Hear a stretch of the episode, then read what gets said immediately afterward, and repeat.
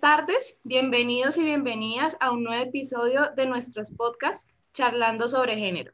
El día de hoy la narración estará a cargo de Camilo Rojas y quien les habla Fabiana Pinzón. Hoy traemos una gran invitada, Angélica Vadillo, quien nos acompañará hoy para hablar de un tema de gran importancia en nuestro programa y este es las violencias de género. Bueno, sin más ni menos, démosle la bienvenida a nuestra invitada especial, Angélica Vadillo Ramírez. Ella es una mujer santanderiana, artista, ilustradora, es egresada del programa de trabajo social en la Universidad Industrial de Santander y tiene una maestría en estudios culturales de la Universidad de los Andes. También hace parte del colectivo Diosas que Sanan y de la Ruta Pacífica de las Mujeres. Hola Angélica, bienvenida a nuestro programa Charlando sobre Género. ¿Cómo estás? Hola Camilo, hola Fabiana, gracias por invitarme en este espacio de reflexión. Bueno, eh, Angélica, quisiéramos preguntarte eh, como tal sobre tu experiencia laboral y sobre las organizaciones con las cuales has trabajado, eh, sobre todo en el tema de violencias de género. ¿Podrías hablarnos sobre ellas un poco, por favor? Sí.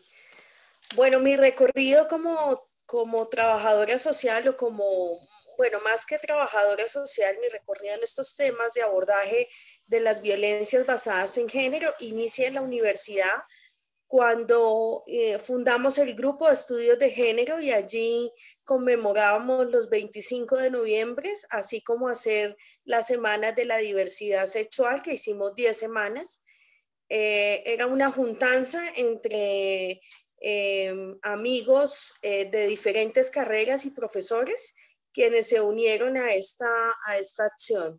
Posteriormente yo entro como estudiante al movimiento Ruta Pacífica de las Mujeres y empiezo también a trabajar más decididamente estos temas con mi práctica 1 y 2. En mi práctica como trabajadora social la hice en el barrio eh, Villarrosa, en la comuna 1 de Bucaramanga, y allí inicié una red de prevención de violencias contra las mujeres.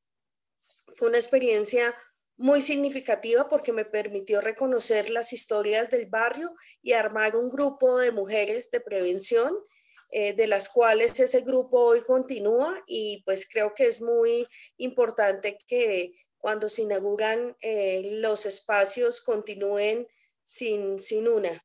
Eh, esa fue mi primera práctica y mi segunda práctica la tuve con la red de mujeres en Puerto Wilches Allí en juntanza con la Fundación Mujer y Futuro y con ANUR, yo desarrollé una, eh, mi tesis de pregrado sobre redes de prevención de violencias contra las mujeres.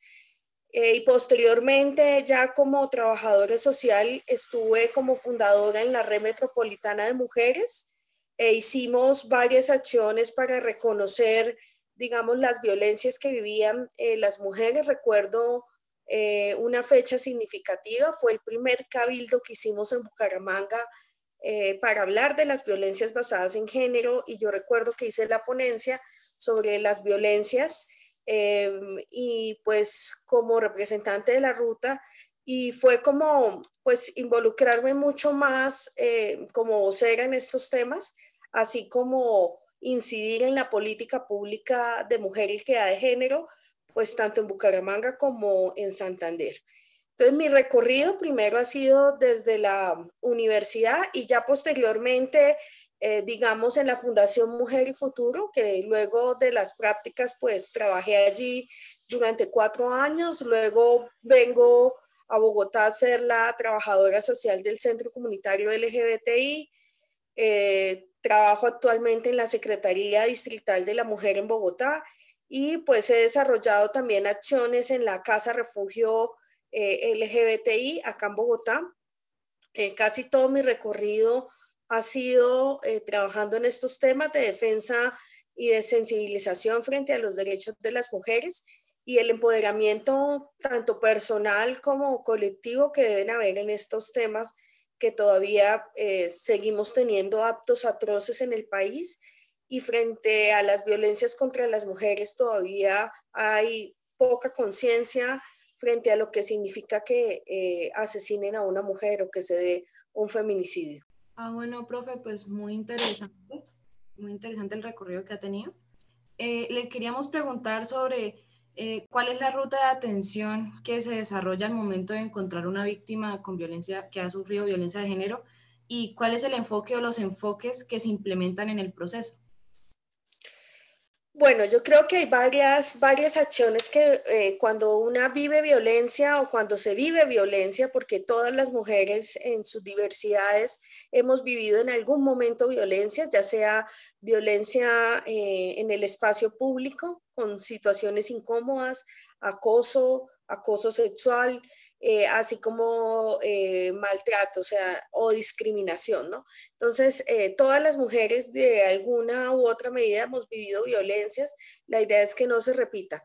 depende de la tipificación de las violencias, pues ahí hay que, hay formas, digamos, de actuar, ¿no? Entonces, si estamos hablando de violencia en la pareja, estamos hablando de que primero la mujer tiene que tomar la decisión de salir de ese ciclo de violencias. ¿Cómo lo puede hacer? Pues llamando eh, a los sitios especializados, regularmente la línea 123, que es la de la Policía Nacional, eh, donde se atienden emergencias, la línea 155, que es la línea a nivel nacional, y cada municipio eh, o cada em, departamento tiene unas líneas especiales para atender las violencias contra las mujeres. ¿Qué puede hacer una mujer que está siendo violentada? Pues primero, eh, buscar una red de apoyo y esa red de apoyo es parte de su familia, de sus amigos, de las personas cercanas, inclusive de su vecina, para decirle que está viviendo violencia contra violencia de pareja y que necesita ayuda. Sabemos que tomar la decisión y hablar sobre este tipo de violencias no es fácil y eh, regularmente pues da vergüenza, da pena, pero frente a una vergüenza que se puede producir en violencia, es mejor alzar la voz, decir lo que se está sintiendo, así, así se tenga mucho dolor. Y por eso hay que trabajar primero en que no se naturalicen las violencias eh, que viven las mujeres o que vive la sociedad en general para desnaturalizar las violencias. Entonces, eh, una, si quiere ir a, poner una denuncia, puedes ir a dos lugares. Uno, a la mm, llamar y a través de esa llamada, pues te orientan. Puedes ir a la fiscalía y puedes ir también a, la, a una comisaría de familia, dependiendo de cómo esté el caso. Eh, pues se orientan las otras rutas porque puede que ella necesite una medida de protección y allí eh, es importante, digamos, pues también que el Estado actúe. También, si ella está en un trabajo y en el trabajo saben que está siendo víctima de violencias, eh, el empleador debe eh, o la Oficina de Recursos Humanos debe llamar a la IPS y, y solicitar una evaluación por parte de salud o también si ella llega con golpes, también el hospital tiene unos protocolos de atención de las violencias contra las mujeres. Pero digamos que hay varias cosas, ¿no? Uno es el empoderamiento personal, es decir, que las mujeres no naturalicen las violencias porque muchas de las mujeres han vivido ciclos de violencia al interior de su familia y las naturalizan eh, como si eso fuera el pan diario de cada día, ¿no? Los gritos, las violencias, eh, las violencias físicas, sexuales, ¿no? Eh, aparte también de esos patrones y esas acciones que se nos enseña culturalmente a las mujeres a aguantar, ¿no? Por ejemplo, esa famosa, esa famosa frase, el amor lo puede todo, y no, el amor no puede las violencias, el amor no puede las injusticias, el amor no puede que te vulneren la vida y el cuerpo y, y todo, tu, todo lo que pasa. Entonces creo que es muy importante pues primero que no solamente las mujeres, toda la sociedad se sensibilice frente a las violencias contra las mujeres, a las violencias al interior de la familia, las que sea, eh, y frente a eso actuar. Y para eso también se necesita una preparación, porque muchas de las mujeres tienen miedo, en este caso, de decir que están siendo eh, maltratadas o violentadas. Entonces, es un proceso, cada, cada una toma también su propia decisión es importante también que los trabajadores sociales no pasemos por encima de las víctimas. Dentro de los enfoques, entonces hay un enfoque de género, el enfoque de derechos, el enfoque diferencial. Eh, También, digamos, si vamos a hacer intervención como trabajadores sociales, pues podemos utilizar el enfoque del empoderamiento, el enfoque de fortalecimiento, el enfoque narrativo eh, y el enfoque, digamos, de acción sin daño.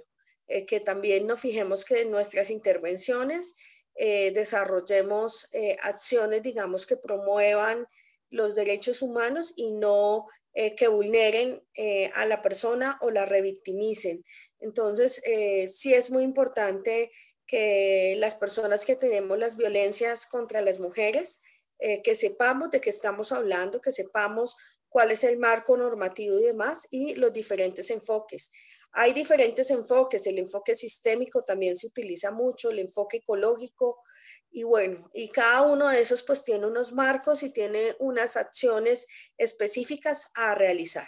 Bueno, profe, muchas gracias por eh, mencionarnos esas rutas que son muy importantes para tener en cuenta y ahora quisiéramos preguntarte eh, sobre las funciones específicas que tú has desarrollado como trabajadora social en espacios donde se trabajen precisamente pues temas de, violencias de géneros, prevención de las mismas, etcétera. Bueno, yo como trabajadora social he realizado varias acciones eh, conferidas a la promoción primero y a la prevención, la promoción de derechos, porque muchas mujeres em, no tienen claro cuáles son sus derechos, pero no basta con tener claro los derechos, hay que tener también la capacidad de defenderlos. Y para ganar la capacidad de defenderlos también hay que ganar la voz propia, ser capaz de defenderlos, ser capaz de, decir no eh, y tener un empoderamiento personal. Entonces, eso lo hago a través de procesos formativos, eh, procesos de sensibilización y procesos de capacitación en diversos niveles, con eh, mujeres víctimas de violencias o con mujeres eh, que no, pues todas las mujeres hemos sido víctimas en algún momento de violencias o discriminación, porque estamos en un país que es irrespetuoso frente a los derechos humanos de las personas. Mm, entonces, eh, pues primero, el primer nivel es de formación y de sensibilización, pero hay como unas capas, ¿no? Primero uno trabaja con las mujeres, se trabaja con los funcionarios o servidores públicos. También hay que trabajar inclusive con comunicadores, comunicadoras para hablar de estos temas. Eh, un segundo nivel es de intervención y frente a intervención pues ya digamos es un ejercicio mucho más eh, cuidadoso. También el ejercicio de, de promoción de derechos debe ser cuidadoso, pensado en cuáles son los dispositivos para hablar de estos temas, dependiendo de los públicos. No es lo mismo hablar con policías que hablar con servidores públicos o hablar con mujeres. Entonces, el cuidado con el lenguaje, el cuidado también con el, con, con el marco de derechos, ¿sí? Entonces, hay como dispositivos distintos en el lenguaje y también dentro de las estructuras de poder para poder, eh, eh, valga la redundancia, hablar sobre estos temas. No es lo mismo hablar con policías eh, que con mujeres, ¿no? Entonces, tal vez hablar con policías hay que hacer un énfasis en el marco normativo y sensibilizarlos a ellos que como son los primeros que atienden las violencias contra las mujeres, hacer los procedimientos adecuados. Em, igual con los servidores públicos, la no revictimización eh, de las mujeres, eh, porque regularmente pues también todavía siento que no hemos avanzado en el sistema legal y normativo y cómo se atienden las violencias, porque por ejemplo, si tú eres una mujer víctima, a la fiscalía solamente puedes entrar tú a dar testimonio y a veces eh, si una es, víctima de violencias, pues no es fácil ir a poner eh, la denuncia, no es fácil ir a hablar sobre lo que le está pasando, porque hay un nivel de emocionalidad que también mm, no cuenta uno con las herramientas y eso le pasa a todos los seres humanos que sufrimos en algún momento de herramientas, nos paralizamos o no decimos nada o corremos o lo ocultamos. Digamos que hay diferentes formas de actuar frente a las violencias. Entonces es muy importante dentro de ese marco de atención es que las mujeres sepan cuáles son las rutas para actuar, pero no solamente las rutas para actuar, sino que mis vecinas, hagan algo si yo estoy sufriendo de violencias, que no se queden calladas, que llamen a la policía. Recuerden que ahora ya no es querellable, porque antes era querellable, antes eh, era pues una queja que se podía quitar y poner, ahora no. ahora es una violencia. Entonces eso exige también, digamos, que toda la sociedad esté preparada para atender eh, las violencias. Otra tiene que ver con el tema de incidencia política. Y incidencia política, dentro de lo que yo he realizado, es hacer investigaciones, hacer protocolos de atención de violencias, em, hacer planes de incidencia, por ejemplo, en Bucaramanga y el área metropolitana, con la red, de, la red metropolitana de mujeres y la Fundación Mujer y Futuro y la Ruta Pacífica de las Mujeres, hicimos un plan de acción para invitar a los tomadores de decisión. En ese momento, eh, quienes estaban candidatizados, uno de ellos era Serpa, que este mes murió, em, y con Didier Aguilar, que también fue o es, no sé, gobernador de Santander, hicimos una rueda de prensa donde los invitamos a ambos a firmar eh, los temas y a comprometerse con una política pública de violencias contra las mujeres. Pero uno pensaría que solamente es el hecho de que ellos hagan una rueda de prensa, invite y que firmen. No, detrás de eso hay unas acciones de investigación.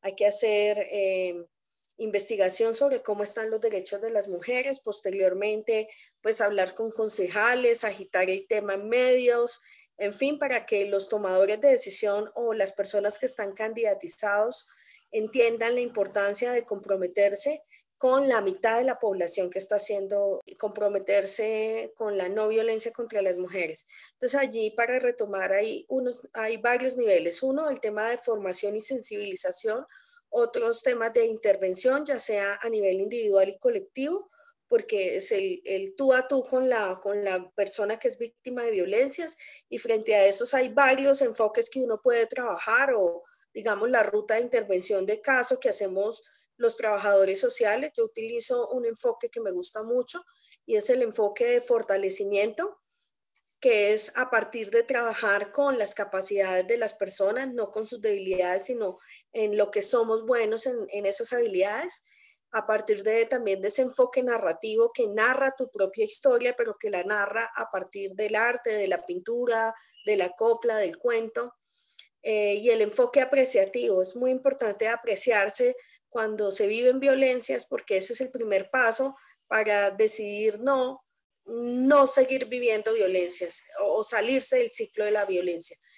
Entonces esos tres enfoques para mí son muy, muy importantes y también el del empoderamiento individual y colectivo, ¿no? Hay unas pautas que una hace para empoderarse económica, afectiva, social y culturalmente, pero también una no se empodera sola, se empodera también con otras mujeres viendo sus propias prácticas, viendo sus manifestaciones. Y la incidencia política y la investigación, que es muy importante, así como la formación permanente, porque estos temas eh, cada vez van cambiando y se va, va avanzando en la legislación y, se, y también uno va como encontrando formas y métodos también para hacer mejores intervenciones, tanto a nivel público o a nivel individual. Y ya como, como trabajadora social, sino como artista ilustradora, pues yo trabajo, mi obra como ilustradora está pensada en el tema de las mujeres y los performances y las acciones públicas que realizo con la ruta o que realizo con mandalas y demás, pues hablan de, este tipo de violencias. Entonces, que ahí estaríamos hablando de una intervención más simbólica, digamos, a partir de, esos discursos dispuestos culturales. Profe, la verdad es de suma importancia y muy interesante todo lo que nos acaba de contar. Eh, ahora pues queremos preguntarle, ¿cuáles son las principales dificultades que ha tenido al trabajar con este tema, con las violencias de género? Pues las, principales dificultades es a veces eh, las violencias también que uno recibe por trabajar en esos temas, ¿no?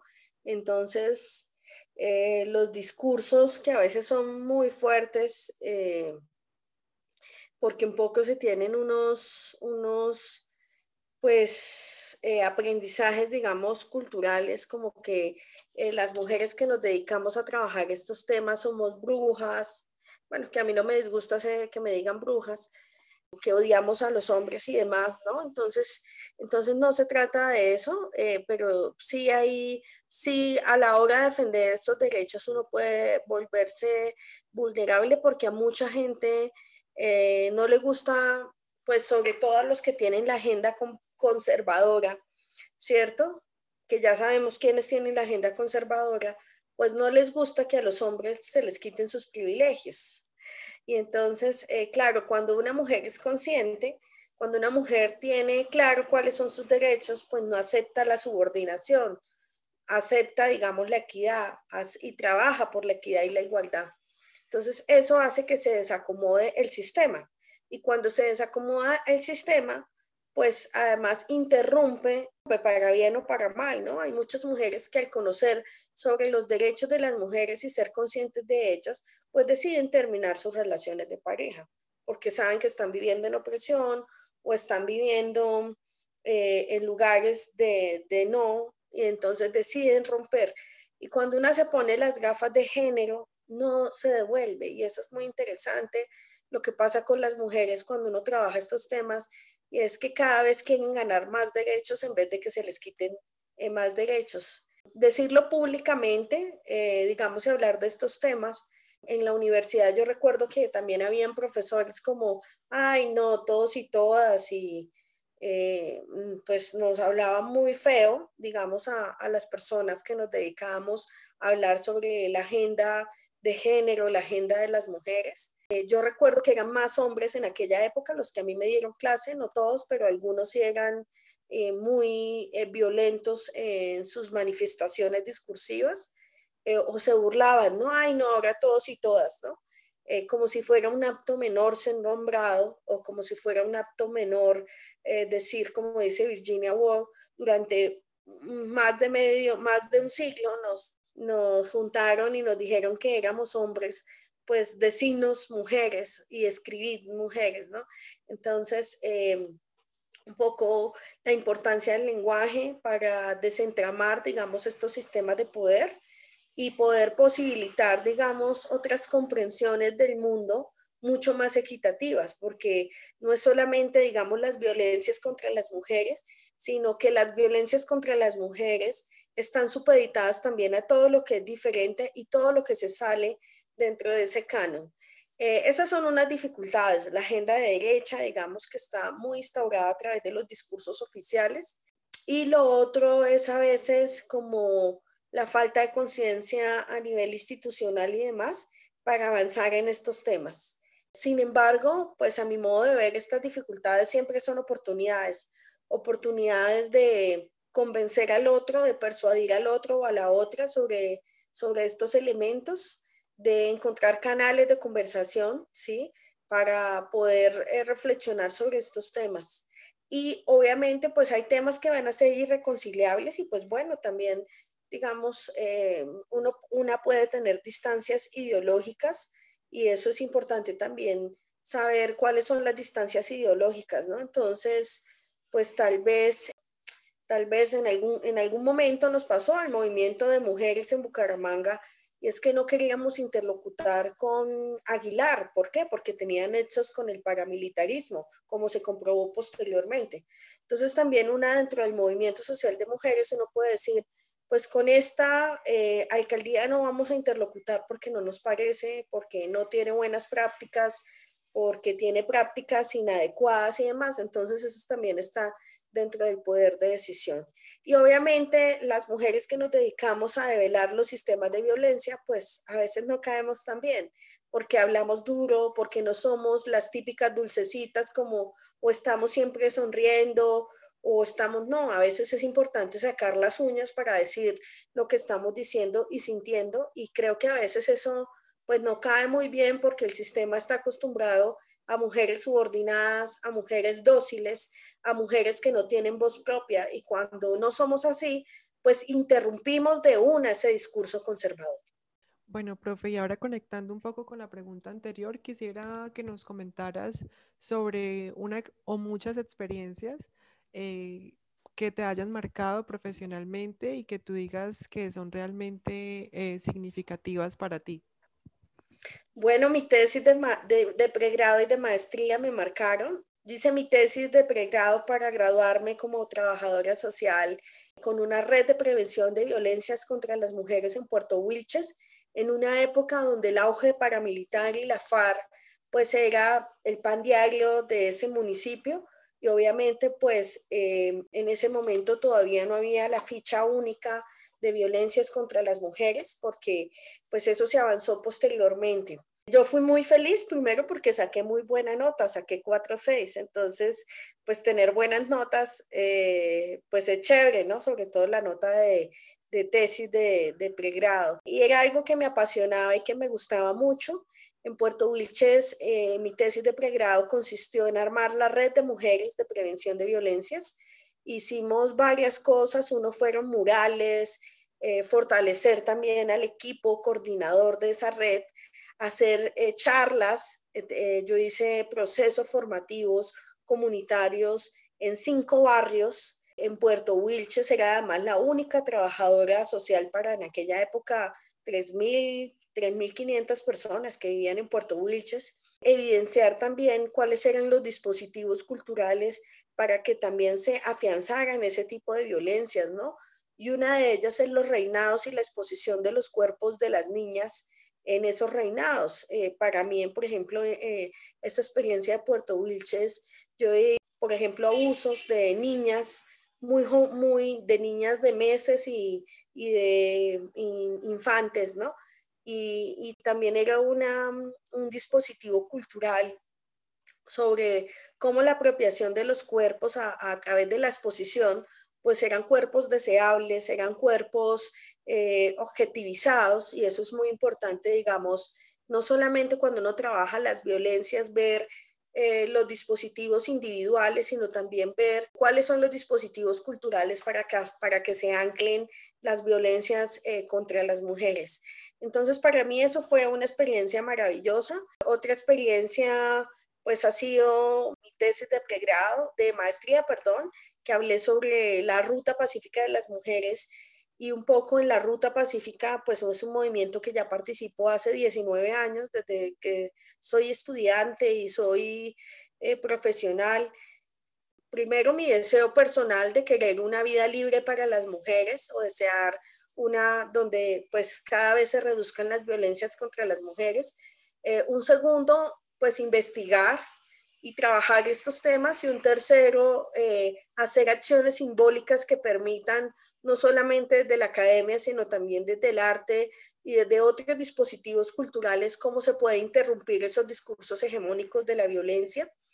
Y yo creo que también ver las potencias de las mujeres y su capacidad también para renovarse y para salir de los ciclos de las violencias. Yo creo que el arte, el activismo político y la academia, pues ha sido una conjugación maravillosa. Yo siempre les digo a mis estudiantes, métanse en hacer algo, no sé, algún grupo, porque realmente el trabajo no solamente está en la academia, sino el trabajo es hacia afuera y el trabajo también es hacia adentro. Es decir, un trabajador, una trabajadora social no puede defender sus derechos si está siendo víctima de violencia, si no tiene buenas relaciones familiares, si no tiene posibilidades económicas. Entonces, lo primero que hay que hacer es agenciarse una misma, uno mismo como trabajador social, porque tú no puedes defender los derechos si tú tienes derechos vulnerados. Es decir, el primer paso de un trabajador social y una trabajadora social es primero vivir libre de violencias.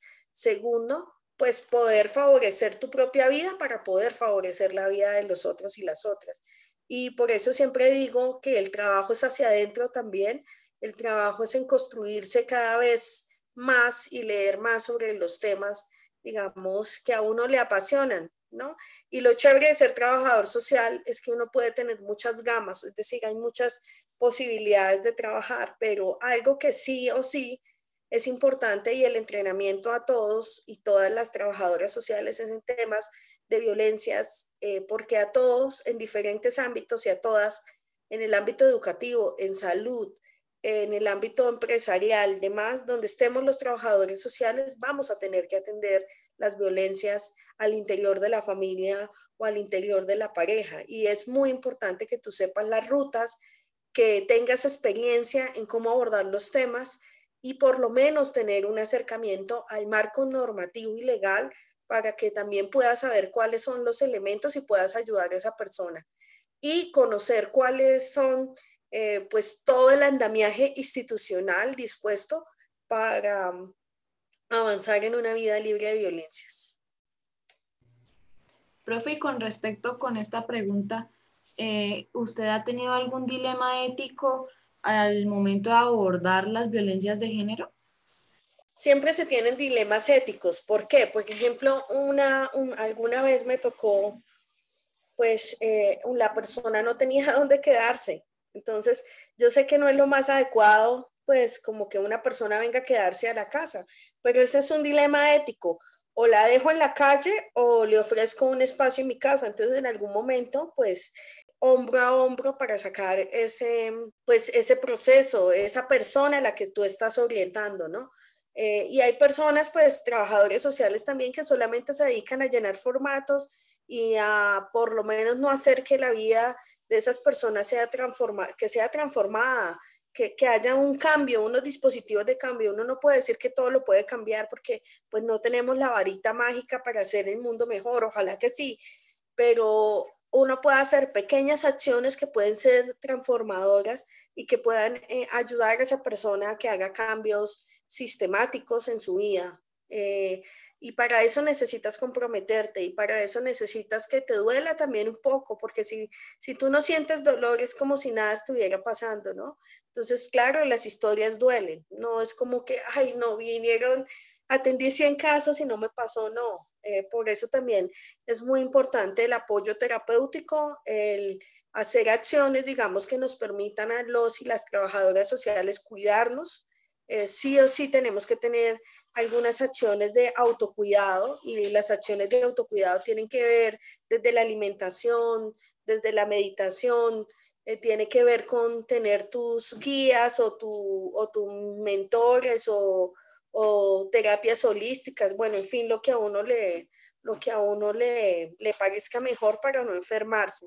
Em, y yo, yo, digamos, en, cuando hago intervención individual, trato de comprometerme con eh, varias cosas y uno es que hacer las cosas como si fueran mías. Es decir, si yo estoy haciendo una intervención, trato de que comprometerme como si fuera, como si fuera también mi vida, ¿no? Entonces voy a hacer este y a veces se necesita el acompañamiento, ¿no? Entonces, por ejemplo, mis intervenciones individuales no trato de no hacerlas en los consultorios, sino tal vez de irme a caminar. Por ejemplo, yo recuerdo que con, que con mujeres trans eh, no, que, no, que venían a Bogotá y no conocían el sistema de transporte, pues mi intervención ese día era irme a conocer el sistema de transporte y hacer otros lugares, no necesariamente que tengan que ser la oficina rígida, porque también eso me di cuenta en la intervención, que a veces muchas personas no te cuentan en esas oficinas rígidas lo que te está pasando y que tal vez cuando te vas y te tomas un café afuera, te permites abrir otro panorama y, te permites un poco conocer qué es lo que está pasando hacia adentro. Y lo otro también es invitar a la persona a hablar desde la verdad, ¿no? Porque a veces si, si te dicen mentiras, pues tú no puedes ayudar realmente.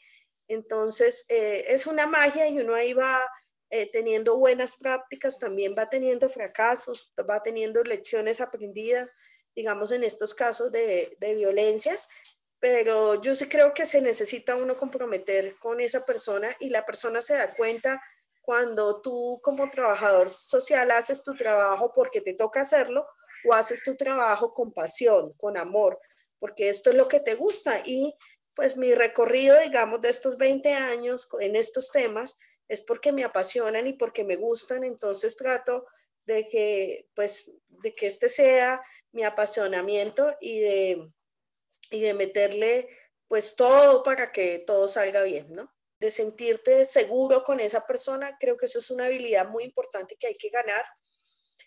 Perder el miedo, es decir, frente a las violencias uno no puede tener miedo y hay que echar para adelante, es decir, ok, sí, hay, hay, hay violencias que son muy conmovedoras, pero pues yo no me puedo sentar a llorar con mi, con la persona al que está siendo víctima de violencias porque ok, tengo que hacer algo, ella está aquí para que yo haga algo, ¿no? Entonces, como, claro, hay casos que te pueden sacar las lágrimas, pero la diferencia es, ok, ¿me quedo llorando o qué puedo hacer para transformar eso?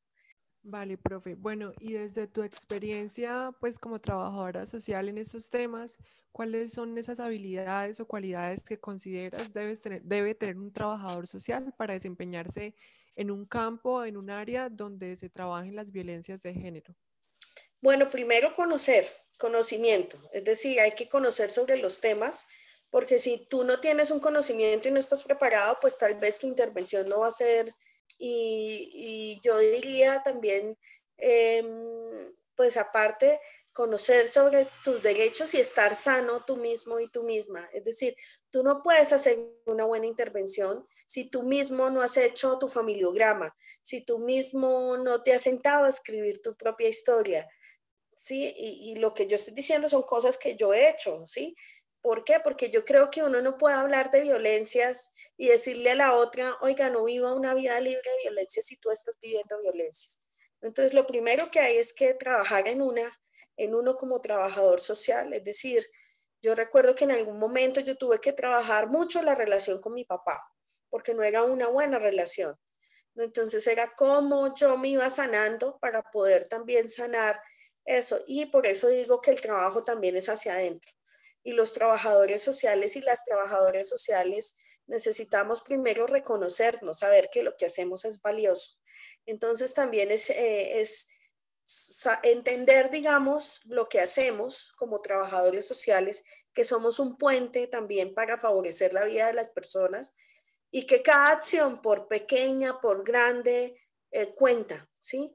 Otro, otra, la habilidad de la escucha es muy importante, pero una escucha activa también, una escucha que pregunte, una escucha eh, que permita también al otro ser un interlocutor válido, ¿no? No situarse también cuáles son las estructuras de poder que tú manejas, digamos, para eh, poder avanzar allí eh, en eso. Y si uno sabe que la acción que tú haces cuenta, ¿sí? Entonces puedes hacer cambios que pueden ser significativos para la gente, ¿no? Entonces tú puedes hacer el cheat de una persona cuando cuando dices, ya no quiero vivir una vida de violencias, ok, ¿cómo te imaginas viviendo una vida libre de violencias, no?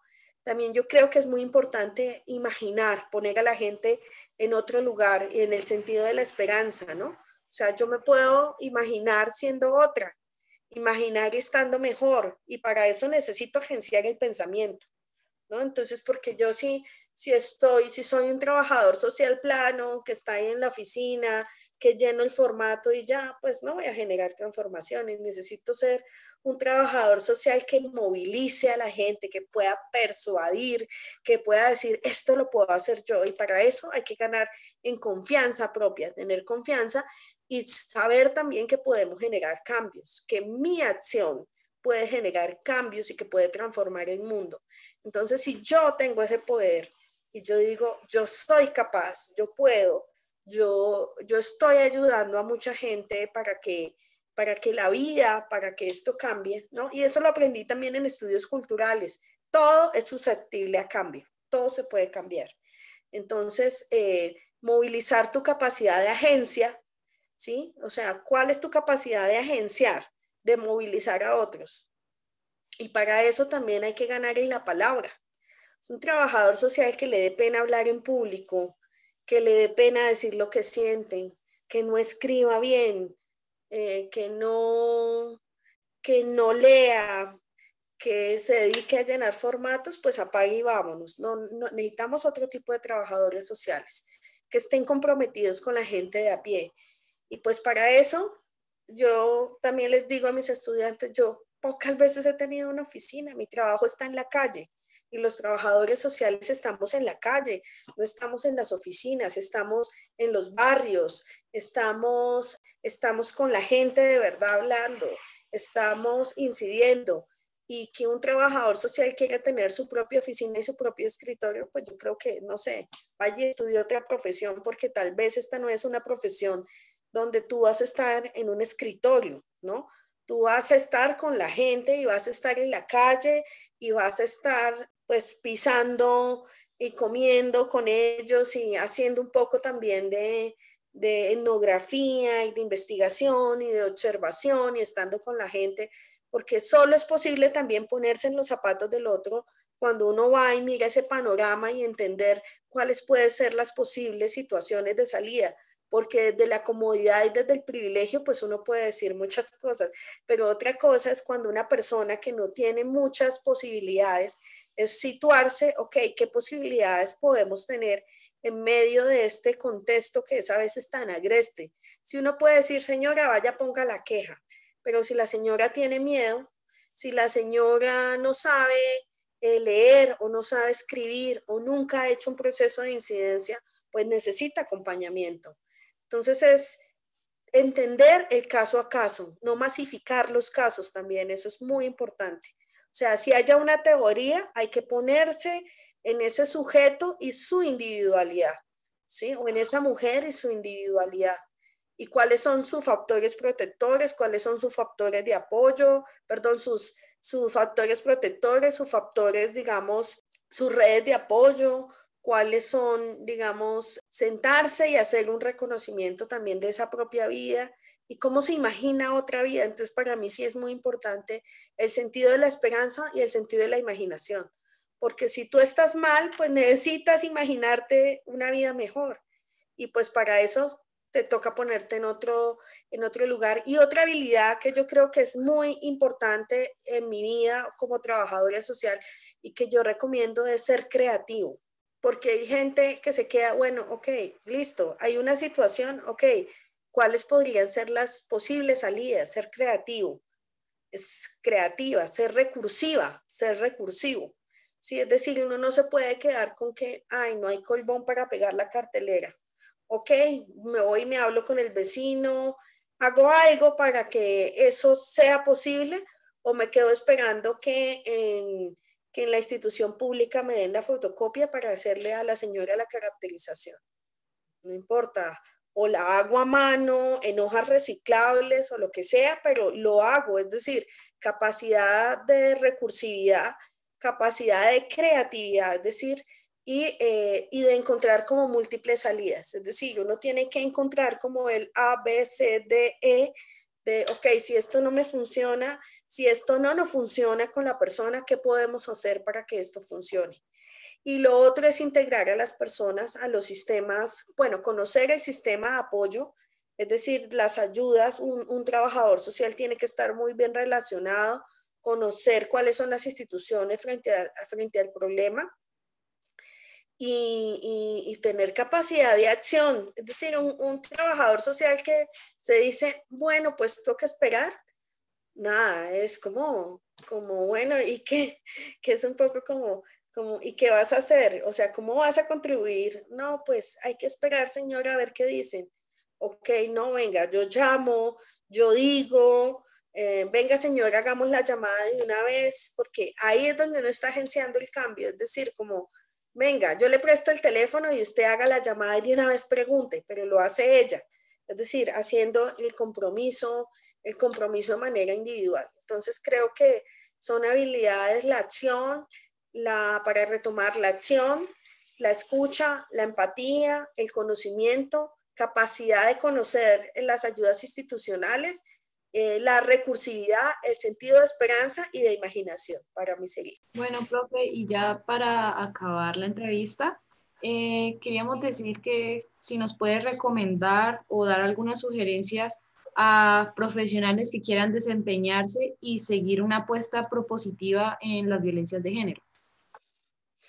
Bueno, yo creo que mm, entre las recomendaciones, yo creo que ya dado muchas en el, en el transcurso de, la, de, de este encuentro, pero yo creo que hay que leer, hay que conocer, hay que investigar. Estos temas sí toca investigarlos, es decir, un trabajador social que salga con lo básico, pues tal vez no, o sea, le toca conocer y le toca investigar más. Entonces, yo creo que el espacio de la universidad, o por lo menos a, mí me pasó así, me, me, posibilitó como, este es como mi gusto personal. Yo me voy a trabajar esto porque me gusta, porque está alineado con mi proyecto de vida, porque está alineado con mis propósitos también ideológicos, ¿sí? Eh, en estudios culturales todo es ideológico, ¿no? No es como la ideología que nos han hecho pensar un poco que es una ideología, no, la ideología es el pensamiento eh, político y es tu posicionamiento propio. Entonces, em, tener claro qué es lo que uno quiere ser y para qué lo quiere hacer, tener un propósito en la vida y que ese propósito en la vida se una también con tu, con tu gusto y con tu trabajo. Es decir, yo, por ejemplo, trato de no aceptar trabajos que no me gusten. Ahí soy muy hedonista. Trato de hacer las cosas que me gusten y que me apasionen claro, hay cosas que no me gustan hacer, pero pues a veces hace parte del trabajo, entonces encontrarle el gustico, digamos, porque pues hace parte de la vida, de la vida misma. Entonces sí, creo que, y bueno, tener capacidad de resiliencia en tu propia vida, capacidad también de aprendizaje y capacidad de, soñar, de soñar y de imaginarte nuevos caminos. Eh, con tu propia vida y con la vida de los otros. Vale, profe Angélica, bueno, pues agradecerte por acompañarnos en este espacio, en este podcast de Charlando sobre el Género. Realmente ha sido un placer para nosotros pues tenerte en este espacio, escucharte pues de manera tan apasionada, hablar sobre estos temas y ver el compromiso que desde tu experiencia también expresas. Entonces, nada, muchas gracias por acompañarnos y nos veremos pues en un próximo episodio. Con mucho gusto, un abrazo para Fabián y para Camilo, espero que les vaya muy bien y saludos a todas los y las trabajadoras que nos escuchen. Ojalá se animen eh, a aprender mucho más sobre las violencias basadas en género y a trabajar en ustedes mismos para poder también hacerlo de una manera mejor.